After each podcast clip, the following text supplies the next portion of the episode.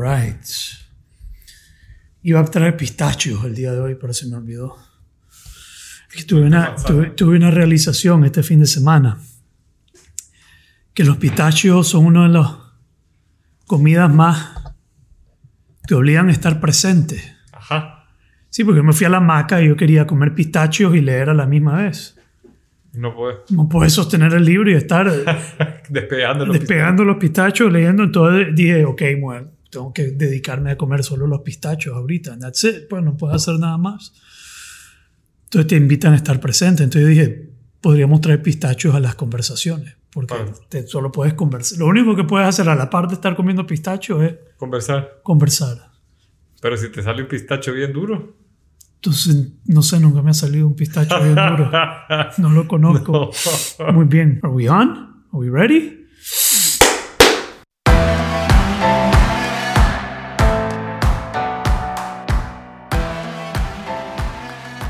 Muy bien.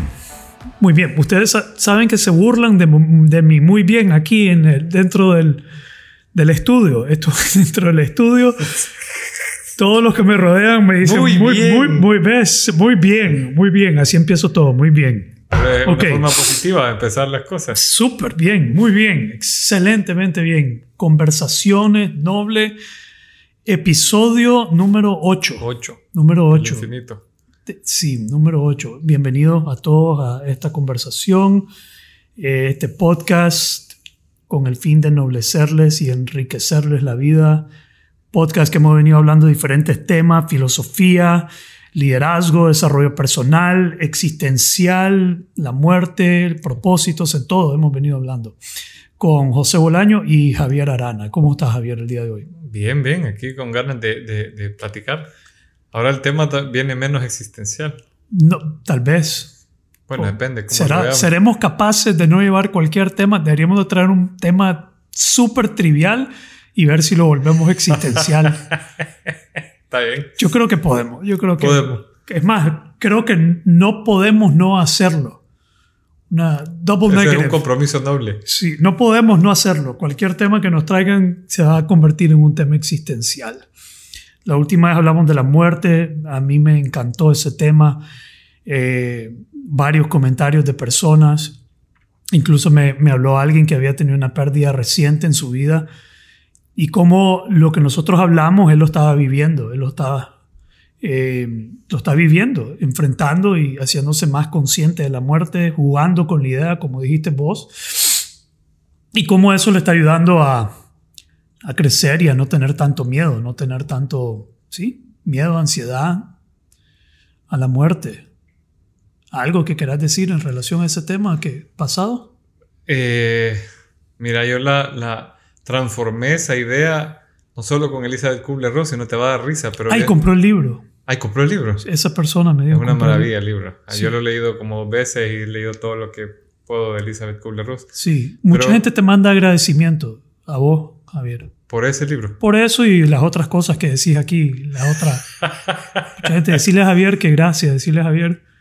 O sea, yo me pongo celoso. sí, gracias. No, estoy fregando, pa. estoy fregando. Pero adelante, ¿qué estabas diciendo? Del libro, ¿ah? Eh, eh, había un- un- una película que, que, que nos pusieron allá en el Zamorano que se llama Trece Guerreros.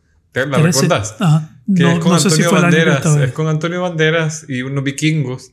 Y a él lo sortean, lo tienen prisionero, él es árabe, y se lo llevan a una expedición. Esos 13 valientes, entre comillas, llegan a un lugar y Antonio Banderas está cagado porque los van a atacar esa noche una hueste que no saben qué diablos es. Y entonces... ¿Una qué? Una, una hueste, un, un ejército contrario Ajá, que eh, los ataca de una manera bien brutal y no saben qué es. Creen que es una maldición en, en ese momento. Y son 12 vikingos y Antonio Banderas, han salido como rifados.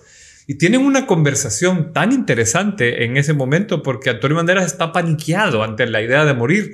Y le dice, mira, si te morís, igual pues ya, ya está, terminó tu vida. Y si no, esta proximidad, este momento, por- es, es irrelevante que estés realmente nervioso. Y, y, yo dije, pues sí que tiene razón, ¿verdad? Porque, bueno, si te morís todo se acaba y no hay. Y si no te morís, pues igual estabas dispuesto, ¿no? Porque estás aquí. Eh, es, es un tema que, que eh, eh, o sea, siempre que, que, me acuerdo, hay mucho que cambia cuando uno se pone ante esa perspectiva. Sí, eso está como, si un problema tiene solución, entonces no hay por qué preocuparse. Y si no tiene solución, tampoco hay por qué preocuparse. Pues sí. Ah, no es un problema. Pero bien, entonces sí, ese tema de la, de la muerte, eh, súper interesante. Eh, habían otras cosas que quería decir respecto, pero ahorita estoy en blanco. Pero hoy traemos un nuevo tema. Eh, lo que te propuse es que hoy hablemos de las rivalidades. Y ahí suspiraste, hermano. Tomó un gran suspiro Javier aquí ahorita que leí las rivalidades, los rivales. Los rivales. Los rivales. sí, a mí también me encachimban el tema. Solo decir los rivales me trae algo de, ah, suspiro, de tensión. No sé si eso te pasa a vos, no sé, vamos a ver, no, no sé si, si sentís que tenés rivales o has tenido rivalidades. Sí, por supuesto. Y la razón que traigo este tema es porque es algo que he visto que he estado conversando con varias personas, eh, diferentes situaciones que han vivido, situaciones de plagio, de copia, de personas que, que, dicen que se están copiando de su idea, eh, y de tener esa espinita, de tener un rival. Eh, y cómo lo enfrentamos, cómo lo vivimos, cómo lo procesamos, el, hecho de tener una rivalidad. Y también, digamos, la otra forma de decir esto es la, competencia, un competidor. Un competidor. Pero esto está conectado al concepto del juego infinito. Sí. Porque eh, Simon Sinek en el juego infinito habla del compromiso noble, pero también habla de rivales y, y de no ver al rival como competencia. Digamos que hay una, él hace una distinción, una diferencia entre una competencia y un rival. Y que en el juego infinito no estamos compitiendo, no es una competencia, lo que es es una rivalidad. Y que lo que nos tenemos que encontrar son worthy rivals, que se traduciría a em, un rival digno. Sí. Un rival digno de, de, vos. De, de, vos. Entonces, y me imagino que en la historia, en la filosofía y en la historia hay, hay historias de rivalidades famosas, ¿no? La hay. Curioso. no sé por dónde quieres entrar vos en este tema, pero a mí me da curiosidad saber quiénes son los rivales famosos, las rivalidades famosas en la historia, en la filosofía. Mira, cuando vos me mencionaste el tema, lo primero que, bueno, de, historia, la más famosa, la más que, que, a mí se me ocurre, hablando, hablando de, de historia militar es cuando Cartago y Roma se enfrentaban, que era una guerra fría como la que pueden tener las superpotencias de hoy, solo que no estaba, no había, o sea, era, te ibas a la guerra y punto, te empezabas a, atacar. Y, y, hay, yo he leído a historiadores militares y la, la batalla o el momento como donde se enfrentaron dos verdaderos titanes cuando Aníbal Barca se enfrentó con eh, Escipión, el africano. Escipión era el general romano y Aníbal era el general cartaginés. Aníbal, para cuando peleó con Escipión, había vencido como a 12 o 13 generales romanos. Había perdido. Había ganado, había vencido varias veces, o sea, había derrotado a 12 o 13 generales romanos y los generales romanos normalmente eran cónsules, por lo tanto tenían un anillo que les daba el poder de ser cónsul, porque así se llaman los decretos. Entonces vos tenés a un general que tiene, según la historia, un anillo de cada magia que ha matado en un dedo. Así, como los jugadores de basquetbol. Sí. y le dice, eh, se, entrevistan antes de, de, pelear en la batalla donde Escipión vence a Aníbal. Aníbal es uno de los mejores, es considerado, aunque hay una diferencia, pero es considerado uno de los mejores generales de la historia. Y se supone, esto todo puede ser épico, ¿verdad? Porque a, los historiadores les gusta meterle salsita a esta historia. Claro. Pero lo, cierto es que Aníbal había matado al papá de Escipión. Lo había vencido en una batalla que además es uno de los peores desastres militares de Roma. Eh, que según los historiadores, había matado... No, eso es cierto, eso es hecho. Eso es hecho. Hecho comprobable por suficiente fuente. Aníbal mató a Escipión padre. Entonces, cuando Escipión hijo va y se enfrentan en los ejércitos y están frente a frente y se reúnen para parlamentar antes de pelear, a ver si logran algún acuerdo antes de matarse. Eso ya es épico, eso no es comprobable o no que yo sepa. Escipión le dice a Aníbal, mira, si te turqueo, me devolves el anillo de mi papá. Y Aníbal le dice, no me vas a turquear, pero ok. Acuerda que sí. Acuerda que sí. Y es una batalla hiper cerrada porque son dos genios de la táctica y de la estrategia. De los mejores. De los mejores. Y leyendas. son leyendas. Son, leyendas. Son de los mejores generales de la historia. Y gana por un pelito Roma. Pero esa batalla, según muchos historiadores... ¿Roma siendo quién? ¿El que iba a entregar el, anillo o el que iba a recibir? No, el que iba a recibir el anillo. Y, y se dice que Aníbal no manda a cualquiera, manda a su mejor general a cargo a darle el anillo a, a, a Escipión y a decirle, you were a worthy opponent, o sea, me ganaste, sos bueno, sos mi tata, en ese momento, ¿verdad? Sí, sí, eso es lindo, eso, solo escuchar esa historia me, me generó ahorita un montón de emoción, digamos, yo estaba, ¿quién fue? Entonces, esa historia de la rivalidad, no solo vivirla, pero también verla. Eh, el humano se, se, deja llevar por, por las historias de las rivalidades, ¿no? De, de, esos encuentros. Queremos ver quién es el ganador, que como espectador también lo vivimos, como ¡ah! Y creo que se ven todos, se ven los deportes, se ve eh, en los negocios, eh, en, las diferentes, pues en las diferentes cosas se ve ese tema de la rivalidad. Eh, y la mayoría de la gente quisiera enterrar a su rival. Entonces aquí, con una mentalidad finita, el rival se vuelve alguien que te molesta, alguien que te, que te genera mucho sufrimiento. Pero con la mentalidad infinita, el rival se vuelve un maestro. Un maestro. Se vuelve un maestro. Una forma muy distinta de verlo. Se vuelve alguien a quien, a quien llegas incluso a respetar. Eh, Acabo de escuchar a alguien decir el hierro afila al hierro.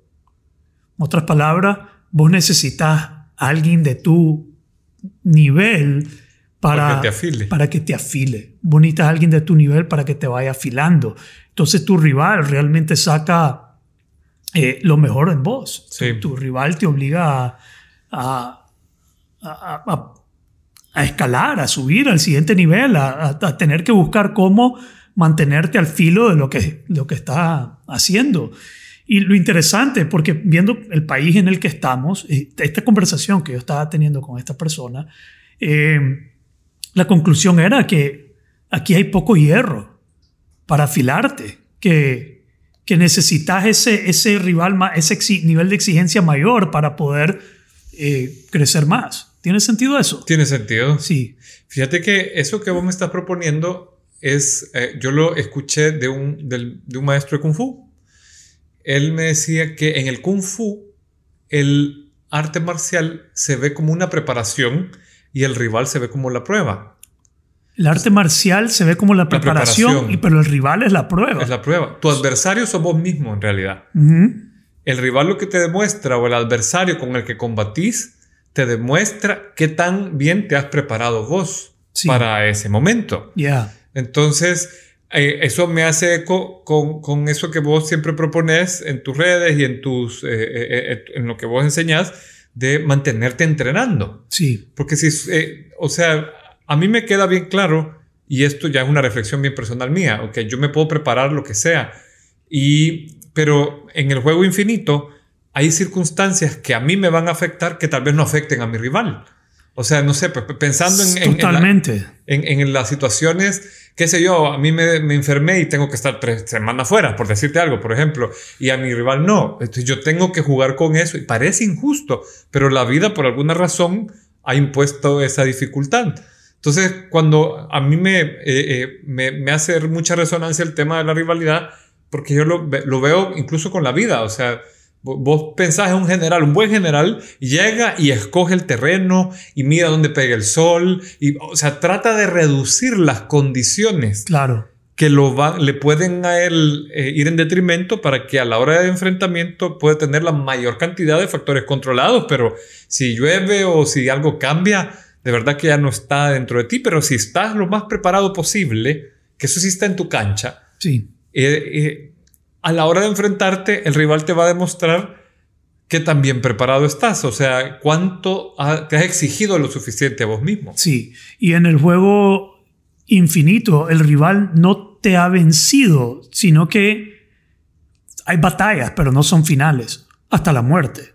Obviamente, si morís, hasta ahí llegaste. Pero mientras no, siempre va a haber eh, la pelea del siguiente, después, the next fight, eh, to fight, fight, another day, pelear otro día. Todo, todo un, un, ejemplo, que una de las rivalidades más interesantes que yo he seguido de cerca ya eh, contemporánea, pues así sería la palabra, sí, contemporánea, sí. De, en surf, en el deporte de surf está Kelly Slater, que el rey, 11 o 12 veces campeón mundial, pero cuando él ya había ganado, no sé si eran tres o cuatro campeonatos mundiales, él no se retira, se toma un hiatus, un, un break.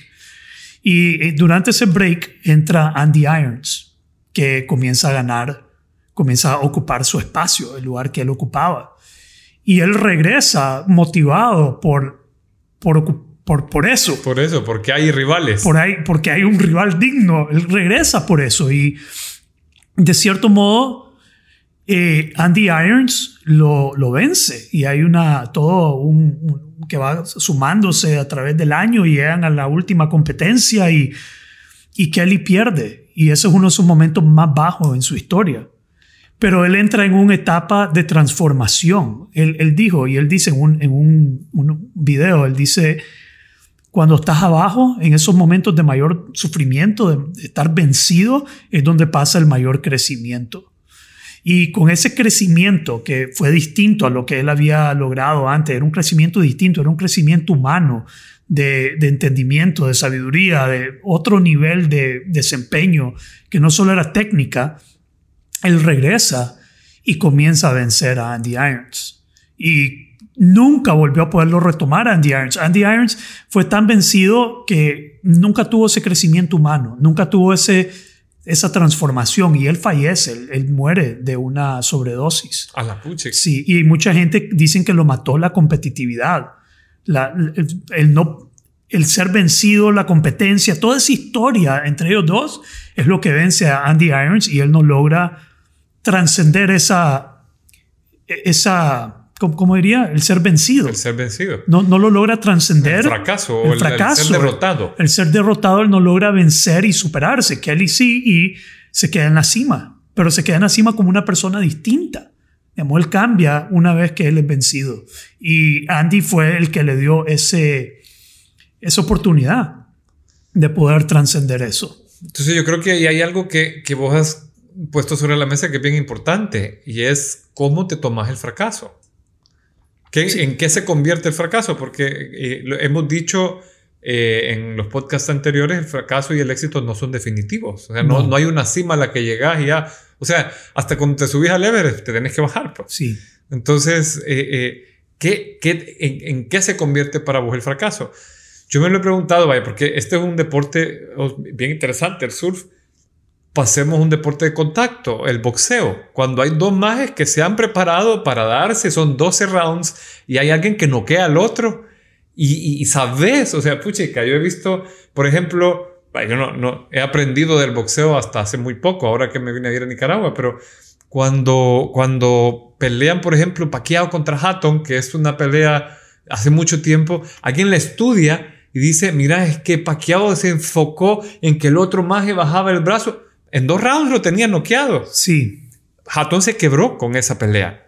Hatton no volvió a subirse al ring. Se hizo adicto y se lo hartó la adicción. Sí. Pero la derrota lo mató. Lo mató, pero tenés a Pacquiao que le hicieron lo mismo con Márquez y el man se tomó un break y regresó y es campeón de nuevo. Ya. Y, la de verdad, una gran culillera volverse a subir al ring y todo y salió llorando en un video con la familia y, y fue un knockout aparatoso. Sí. Entonces te preparas y que te noqueen y te venzan ante todo el mundo. Y olvídate los tapudos, ¿verdad? O sea, la gente de esta que sale en las redes sociales diciendo yo lo voy a vencer. Sí, eso es lo mejor, ver que pues, lo cachimbean.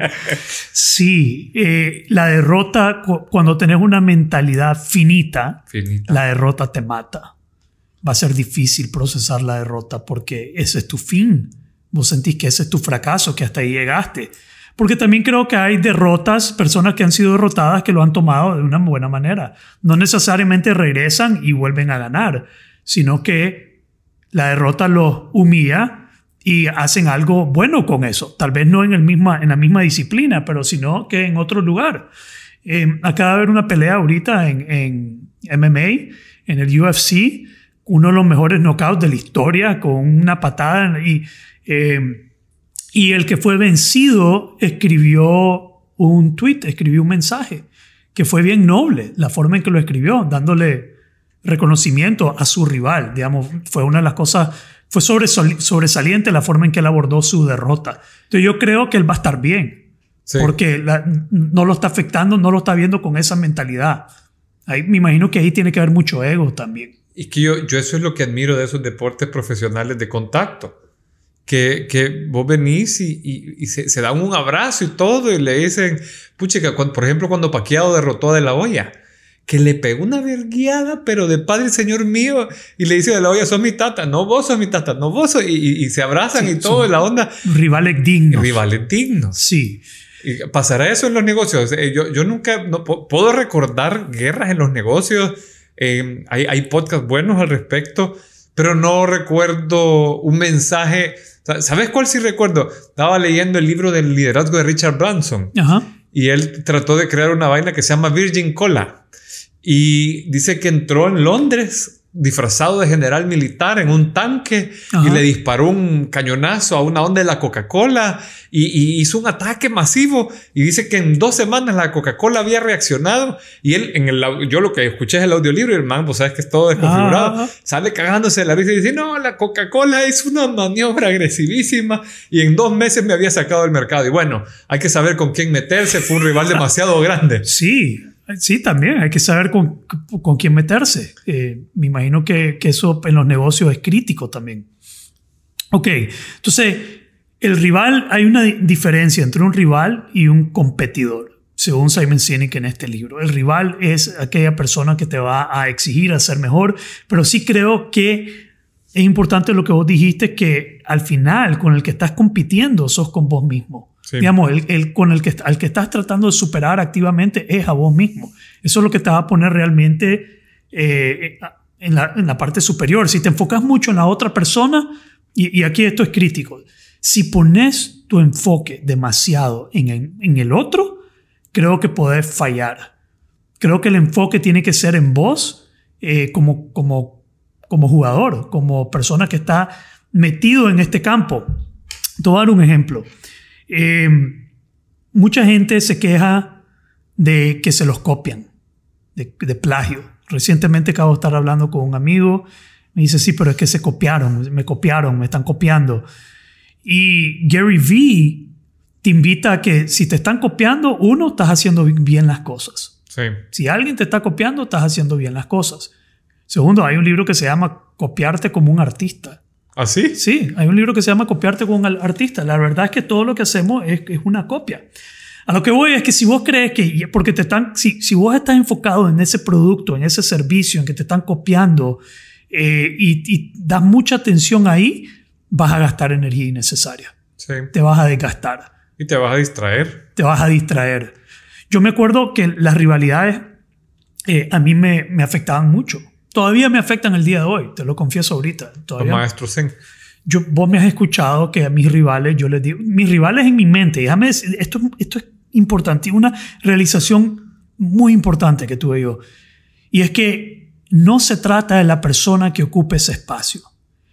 Mi rival es una ilusión que yo mismo me he creado.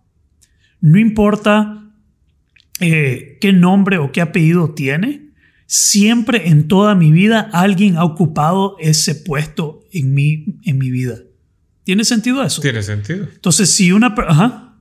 O sea, me, estoy acordando de aquella vez que estábamos hablando de, de Michael Jordan, que siempre agarraba un maje de, o sea, como algo que lo encendía, que era como el, el rival o el, el, la condición que le escogía para inspirarse, encenderse y hacer algo lindo, superior. Yo lo decía, yo lo, la forma que yo vi eso en ese, en ese eh, documental fue que Jordan siempre necesitaba tener un pleito con alguien. Sí. Para, para él desempeñarse en su máximo, máximo, máximo, él tenía que estar en pleito con alguien. Con alguien. Y, agarrar bronca. agarrar bronca. Y, pero, pero era mental, no era que se lo iba a ir a decir, era mental. Que en una cena estaba cenando, alguien entró y no lo saludó. Ya está. Y ya está. Eso es lo que necesitaba. Mañana te vergueo. Sí, y zapa 40 puntos el pues, Llevaba, pero era como que él casi necesitaba esa, esa rivalidad, ese pleito para poder desempeñarse en su máximo. Ahora, yo no lo había visto de esa manera conmigo mismo, pero ahora que me lo estás diciendo, así lo voy a adoptar.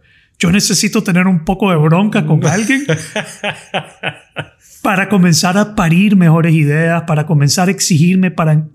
los rivales siempre me han empujado a mí al siguiente nivel. Eso es una realidad. Y al comienzo me molestaban. Yo traía mucho sufrimiento, mucho enojo, mucho malestar.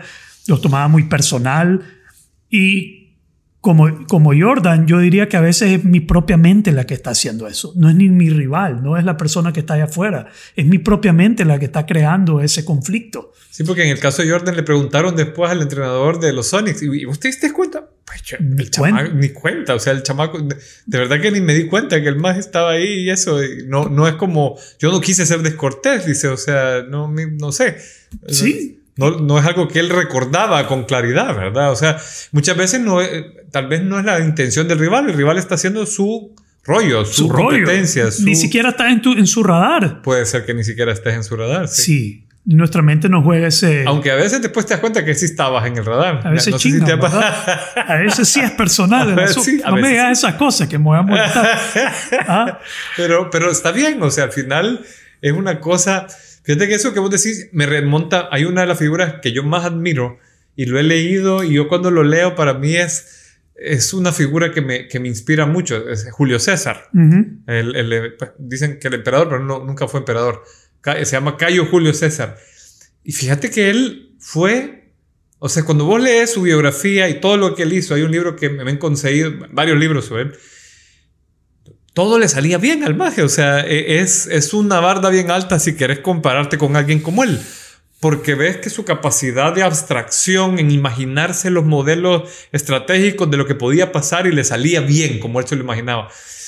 Y él llega a un punto en que barre con los, con los ejércitos adversarios de los celtas y germanos y los retan en la misma Roma, vence la guerra civil, se toma Roma y es tan cabrón el baboso que perdona a todos sus rivales y les dice, miren, Puede ser, les dice él, le escribe una carta y les dice, puede ser que yo no pueda con el poder total. Es posible que me coma. Regresen, necesito adversarios aquí. Necesito que la gente me lleve la contraria en el Senado, porque voy a pasar leyes y necesito adversarios que me las debatan. Quiero debate. Quiero Se me puede subir el poder a la cabeza. Él siempre hablaba de sí mismo como en tercera persona. Ni César puede con el poder completo. Adversarios, vengan. Clase ego. Dices hablar de tercera persona. Sí, sí. Pero qué interesante eso, suena casi estoico eso. Sí, pues suena bien estoico. Suena bien estoico. necesito adversarios. Necesito, adversarios. Ya los turqué a todos, por favor regresen. No, o sea, no, hard feelings. Te voy a perdonar, te devuelvo tus propiedades porque había... Pero, pero retame. Pero retame. Quiero debate. Wow. Eso está súper, súper poderoso, sinceramente, esa realización. Necesito adversario, necesito debate, necesito alguien, necesito hierro para afilar hierro. Exacto. Y la mayoría de las personas, igual que no quieren buca, no quieren adversidad, no quieren malestar, no quieren sufrimiento, quieren todo bonito, no ven el adversario con los ojos que quizás deberíamos de verlo, que es verlo con, con aprecio, con, respeto, con que alegre que tengo este adversario, este rival digno que me ayuda a afilar mi, mi pues, afilarme y a desarrollarme, a, llevarme a otro nivel. Yo te estaba diciendo que me generaban sufrimiento y he aprendido a verlos como una oferta, a verlos como, de nuevo, siempre hay alguien que ocupa ese espacio, pero los comienzo a ver como alguien que, que, que, que necesito tener ahí. Y difícil a veces aceptarlo. Y yo los he llamado mi maestro Zen. Yo siempre te, he dicho eso. Esa persona es mi maestro, es mi maestro Zen. Y vos me decís que te, que, te está dando clase o algo. Sí, yo me Pues me está dando clase de la vida. No me está dando clase con su, con su, con su, con su charla, con su coso, con su, con su material. Me está dando clase con su existencia. Porque me, me, me afecta a mí y, y el trabajo es conmigo. Esa persona no está haciendo nada más que viviendo su rollo, viviendo su propio propósito y a mí me está dando la oportunidad de trabajar conmigo, porque una de las cosas que yo más valoro es mi transformación. Y sin un rival eso no sucede. ¿Sí? Sí. Entonces sí es, como apreciarlo. En el budismo, Está esta historia del el Bengali T-Boy, el, el, el Bengali T-Boy. Yo creo que te mandé la historia del, Sí, sí. del maestro budista que iba a un pueblo donde le decían que todo el mundo era llevadero, todo el mundo es buena gente, todo el mundo es, relax, nadie te va a molestar. Y él dice, no, yo necesito a alguien que me moleste, yo necesito a alguien que me irrite y me esté causando fastidio para yo poder realmente estar practicando mi, mi paz, mi, lo que está practicando. Entonces se llevaba al niño fastidioso que, le caía mal, se lo llevaba con él cuando, cuando viajaba, se llevaba, y, él, no sé cómo traducir, Bengali T-Boy, era el niño del té, yo no sé, pero le caía mal, lo fastidiaba.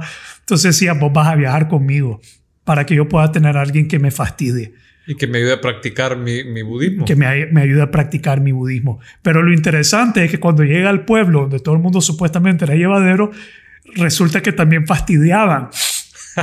Entonces no solo tenía la gente, ahora tenía que cargar con el chavalo también que lo estuviera jodiendo. Pero sí, este, eh, esto, esto es súper interesante de, de ese rival digno, que no es un competidor, es un rival digno que te va a ayudar a afilar tu propio machete, que te va a llevar a otro nivel de... Yo creo que, de fíjate que es interesante que uno pudiera, o sea, a, a- a mí cuando, cuando te oigo hablar, me recuerdo de, de, de aquella caricatura que daban del oso, del perro ovejero y el, y el coyote. ¿Te acuerdas? ¿El qué? El perro, había un perro ovejero que tenía un mechón rojo sobre la y solo se le veía la nariz. Sí, y, Y- el coyote, pero y el coyote y el correcamino también. Ajá, pero, pero ¿vos, vos te acordás que eran brothers. O sea, ellos llegaban, hi Bob, hi George. Beautiful, sí, me Y acuerdo. Eran como brothers, pero a la hora marcaban tarjeta y eran enemigos. Sí. Pero después volvían a ser brothers y para mientras eran enemigos eran, eran, eran pues rivales y, y se desafiaban y el uno se quería comerse las ovejas y el otro que lo evitaba y después eran brothers y se iban como hablando paja de que se habían peleado. Sí, qué sabiduría en esos muñequitos, Sí, ¿no? Imagínate que uno pudiera hacer así con sus maestros, sean como le llamamos, o sea, poder establecer una relación, es decir, no sé, pues, por ejemplo, está esta eh, historia de, de Rocky y Apolo. eh, que, Que se hacen le- amigos. se hacen amigos. Sí. Y, y le dice, hey, cuando vos me pegaste así, sí, pero pegabas como niña y se dan bromas así, ¿verdad? Y, Sí. y, y, eh, eh, o sea, es una historia bonita porque es como saber partir. Ok, somos adversarios, pero también sos ser humano, ¿verdad? Y, y- y hacer esa separación. Yo la, la, la, la forma más bonita que le he visto, no sé si será real, pero es una película que se llama Ip Man. No sé si la has visto. Sí, lo he visto. La 1. La, la uno. La Bueno, hay, uno. hay varias, pero la Kung 1 es la que más me Ip Man, gustó. Sí, sí. que Creo que supuesto- solo la uno vi también. son de ese mismo actor, son tres. Tres o cuatro, ya no me acuerdo. Pero en la uno, todo empieza que lo llega a retar un maje. Y, y él le dice: eh, no, no, hombre, mire, pase, maestro, tomémonos un, un comamos. ¿Quiere No solo comer?" lo llega a retar, lo anda buscando obsesionado porque ahí ha vencido a todos los rivales. Bueno, pero es que hay varios. El primero, cuando empieza la película. Ujú. Porque hay uno que llega, que ha vencido a todo el mundo y que Ip-Man lo, lo, lo, lo- vence con un plumero. Ajá, ajá. Pero hay uno al, al- mero comienzo que está todo y entonces lo llega a vencer y dice, maestro, quiero probar mi kung fu con usted. Y el otro dice, no, maestro, mire, mala onda. "Eh, pero vamos a comer ahorita, quiere comer. Y yo digo, what? O sea, es como que te lleguen a decir en tu casa, te quiero turquear o, o te quiero demostrar que mi coaching es mejor. Y vos le decís, "Ma, pues, pues, tomemos un cafecito, brother. O sea, Ok, pero entonces, ¿qué requiere una persona para verlo así? ¿De qué estamos hablando? Digamos, estas son personas que ven el proceso de formación, de desarrollo, de maestría con mucho valor. con mucho valor, ¿sí? de ambos lados. De que ambos el lados. valor está en el desarrollo, en la maestría, no es personal. Es demostrarme a mí mismo qué tan, qué tan bueno soy. Sí, y cuál, Y- qué tal- en ese caso es la técnica, ¿no? Del Kung Fu, ¿cuál, cuál la pre- Porque yo he, he- he hecho la misma pregunta a varios maestros de varias artes marciales. El tema de las artes marciales ha sido un tema que a mí me ha, me ha apasionado. Y cuando vos hablas con un buen maestro, te dice, no es el arte, es el artista. Ujú. O sea, vos podés aprender X arte marcial y enfrentarte con X otra técnica y es el practicante el que hace la diferencia. ¿Cuánto practica? Sí, No la técnica específica. Entonces vamos a, a la preparación, volvemos a la preparación, ¿verdad? sí. Pero es eso de, se, se vencen, Ipman le demuestra que puede, lo levanta, lo sacude y le dice, gracias maestro, hemos, nos hemos demostrado eh, la técnica, y excelente golpe que me pegó, buena onda, gracias. Lo, lo otro, y que, porque yo quiero, estoy extrapolando eso al mundo de negocio, un mundo Sí. de emprendimiento, porque algo que sucede aquí en, en Nicaragua, y me imagino que sucede en la región también, es que son países tan pequeños que cuando alguien comienza algo, inmediatamente un sinnúmero de personas dicen, ¿para qué lo voy a empezar yo si ya lo empezó él o ella? Digamos, ¿para qué lo voy a hacer? Y se rinden antes de empezar. Yo estoy hablando con alguien ahorita en temas de finanzas personales que quiere eso quisiera eso es casi como su propósito, pero dice, pero ya hay personas que lo están haciendo. Sí. Ajá, ¿y qué? Bring it on. Digamos, traerles la batalla. Sí. Vos vení y ve y, y mantenerlos en, en, su filo. Eso no. Eso impide que muchas personas sigan sus sueños porque, ya, porque no quieren rivalidad, no quieren. Aquí me estoy poniendo, me, me, estoy poniendo del lado del que te va a venir a. Estoy invitando a rivales. Sí. ¿Me explico? Porque hay un gran valor ahí. Eh, y lo otro es, de la, es la, la, otra parte, que cuando vos estás haciendo algo y hay gente que comienza a hacerlo, te quejas, ah, me están copiando porque se están metiendo a esto, porque, pero es, es que ese es el fin, ese es el, eso es lo que nos va a llevar y ese es el, uno de los motores para... Para, para mantenerte siempre bien. Para mantenerte al filo, bro, inventando, es más, sacando más de tu potencial. Yo siento que con las rivalidades que he vivido en mi, en mi, en mi más de una década de como coach han venido diferentes rivalidades, cada una me ha llevado a un siguiente nivel, a un entendimiento más profundo de lo que yo hago, a un entendimiento más profundo de quién soy yo, y mis inseguridades, mis temores, mis miedos. Digamos, estas personas han sido claves para yo llegar a un nivel más, eh, ¿cuál sería la palabra? Más cómodo conmigo mismo, menos temeroso, más seguro, eh, menos inseguro. Sí. ¿Me explico? Yo creo que ese es el gran valor, ¿verdad? Porque o sea, lo, lo, hemos puesto en el tema de, del combate, pero al final nosotros estamos en un negocio de formación humana y si está, lo que, lo que te, alguien te demuestra es cómo transmitir un mensaje, cómo hacerlo. Si vos te retás y creces, es, el beneficiado sos vos en ese, en, ese, en ese debate. Tal vez la otra persona ni se dio cuenta que te ha mandado un, un gran mensaje y te ha enseñado algo importante. Ya, yeah, ya, yeah, ni cuenta se dan. Pero hay que ver el valor en eso. Si no ves el valor en eso, entonces solo va a haber sufrimiento. Sí. Yo creo que ahí puedes meter también el entorno buca, porque ambas cosas, yo, fíjate que cuando la vida me desafía con algo, yo siempre lo imagino también como un rival. ¿Verdad? O sea, eh, no, no, es necesariamente una persona, pero puede ser una situación. Eh, a, a, mí la vez pasada me hicieron eh, en Nueva Acrópolis el Buyer Persona y me enseñó a alguien que, y bueno, si se puede personificar una organización, puedes personificar una situación también. Los egipcios, para enfrentar sus problemas, tenían en la filosofía egipcia aquello de darle nombre a las cosas. Uh -huh. Y al ponerle nombre... Buca. Sí, buca. a ver, adelante. Sí. Lo, lo, podés, lo podés personificar, lo podés imaginar como, como, no sé, como estos monstruos con los que peleaba Godzilla, eh, darle poder y, y, y, atacarlo como si fuera un rival. Sí. Y, y busca, eh, como sea que te esté atacando, como sea que te esté desafiando. Desafiando enseña lo que acabas de decir, un rival, y busca la situación, lo que te hace ver a vos, lo que te tienes que preguntar, que creo que es bien valioso lo que has dicho, es cuáles son mis inseguridades, qué me está demostrando esta situación, al ser para mí una situación límite que me hace falta a mí trabajar. Sí, y esa es la pregunta, esa es la pregunta clave que acabas de decir. ¿Qué, ¿Qué, me está enseñando esta situación? ¿Qué me está demostrando? ¿Qué me está revelando?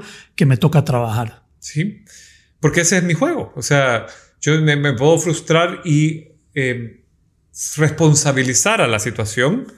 Y es relativamente cierto, porque las, hay situaciones que cambian de la noche a la mañana.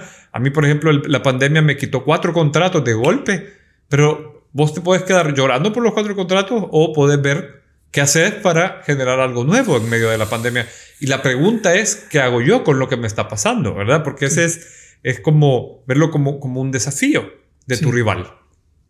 Sí. En la época medieval te cacheteaban con unos guantes. ¿Ah, sí? sí. ¿Cómo es Llegaba eso? un maje, te decía... Yo lo he visto en los muñequitos. Eh, sí, pues sí. Desde los muñequitos, que es cultura pop, llegaba un maje con su armadura y te dicen que sos bueno, bueno, turquémonos y pam, pam. Y el desafío de honor era que te había cacheteado con el guante. Entonces, dale, pues, venir mañana a tal hora. Que, nos... que todo digno y, digno y... ya no es tan así. Pero... ¿Y ¿Te imaginas perder un desafío cuando sos el cacheteado? ¿Y los duelos? Y los duelos, sí. Ah, quedámonos no... aquí a las 3 de la tarde para un duelo. sí, sí. Y nos vamos y a eso disparar. existe hasta hace muy poco, ¿sabes? Me encantaría Eh, invitar a algunas personas. Vámonos, Vámonos, a un duelo. duelo, a las sí. tres de la- Mañana ya fácil. terminemos esto. No sigamos en esta. Bueno, vos payasada. sabés que antes te, te cerraban el dojo. O sea, vos ibas y invitabas a un duelo a un, a un maestro de otra arte marcial. En el- Y si vos lo vencías, le cerrabas el dojo. Sí, Sí, al maestro de Kung Fu ahí en El Salvador, que, que para mí es una referencia. El man lo han visitado, Mara, de otros artes marciales. y Dice, te vengo a, a retar y, te- y si te venzo, te cierro el, el- la escuela. Ah, cerras tu escuela. Cerras se tu termina. escuela y te, te, y te lleva, y se llevan tus discípulos. Wow. Wow. O sea, Yo pensé que era más como el zamorano. Nos metemos los dos al cuarto y el que sale Bueno, gana.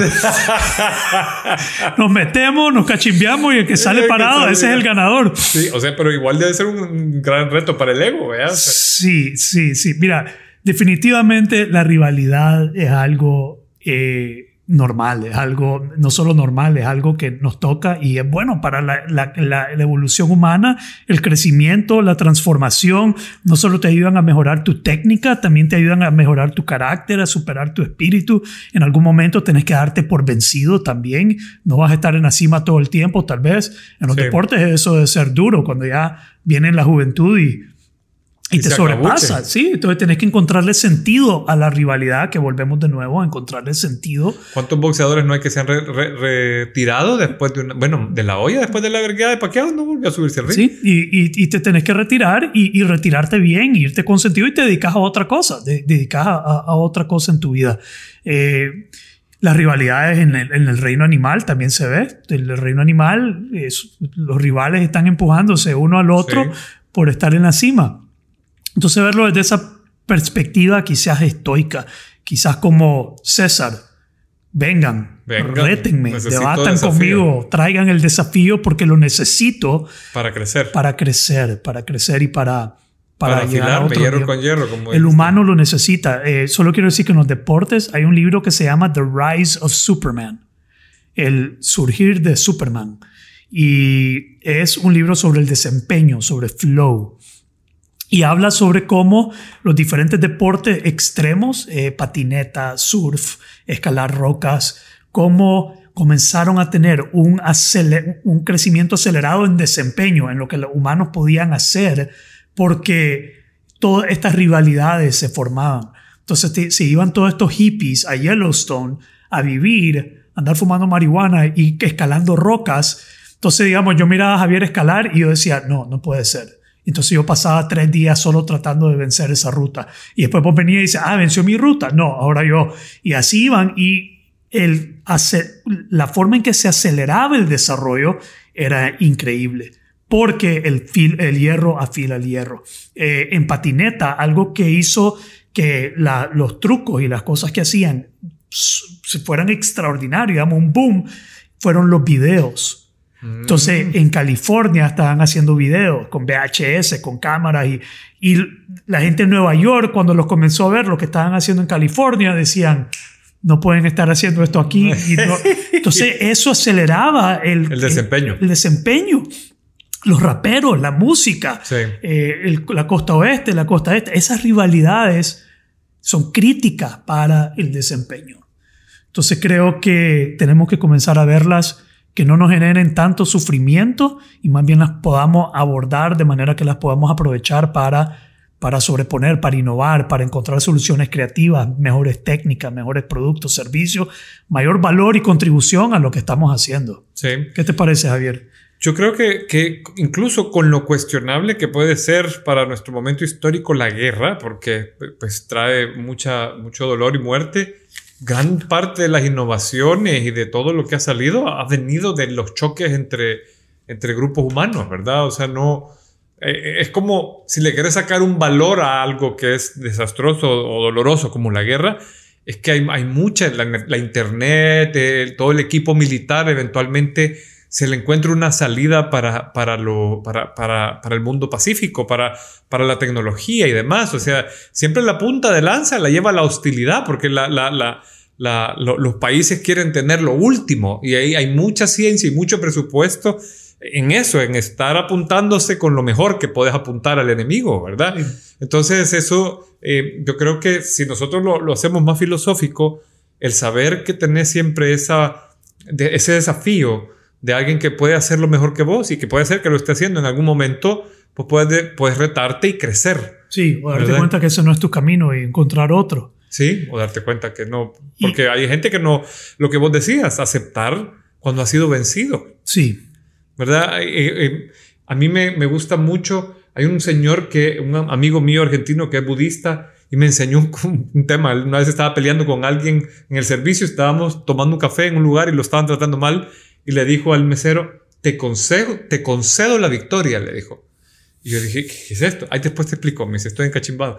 Y dije, te concedo la te victoria. concedo la victoria. Y entonces, ¿qué? Mira, me dice que en el budismo hay, y él, básicamente, yo no sé si era algo de él, porque no, nunca me lo terminó de explicar bien, era como un poco parco, pero en, en su mundo, en su forma de ver, o en su adaptación del budismo, te concedo la victoria quiere decir que yo acepto que no voy a seguir peleando en este momento porque no tiene sentido. ¿verdad? O sea, pelearse con un mesero que te está teniendo mal, dice, bueno, está bien, es lo que vos decís, eh, lo, lo, pedí con leche, está bien, el café, no importa, dale. Es, es, renunciar a que eso no es una batalla que vale la pena pelear. No o, gastar energía innecesaria, hermano. Innecesaria. Sí. O cuando hay algo que decidís que está, ha sido vencido por la circunstancia. Fíjate que hay, una cosa que a mí me ha hecho un, un debate que me ha tenido con mi mamá que me dice, acepta, ponete rodillas y acepta que ha sido vencido.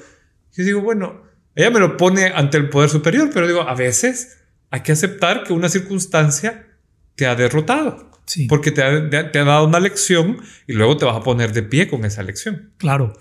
Muy bien. Excelente tema. Me, me ha encantado esta conversación. Eh, y también me ha abierto la mente a otras cosas.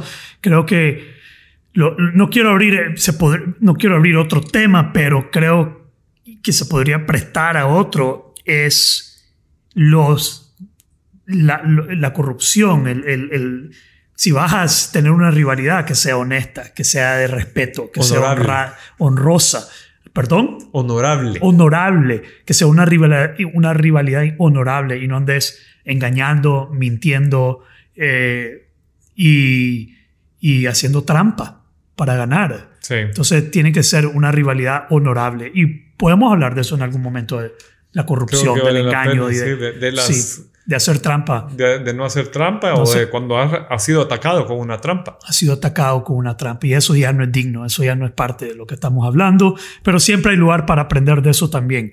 Así que con esto cerramos el día de hoy, veamos las rivalidades como una oportunidad para crecer también. Eh, si les ha gustado este episodio, coméntenos, eh, compártanlo.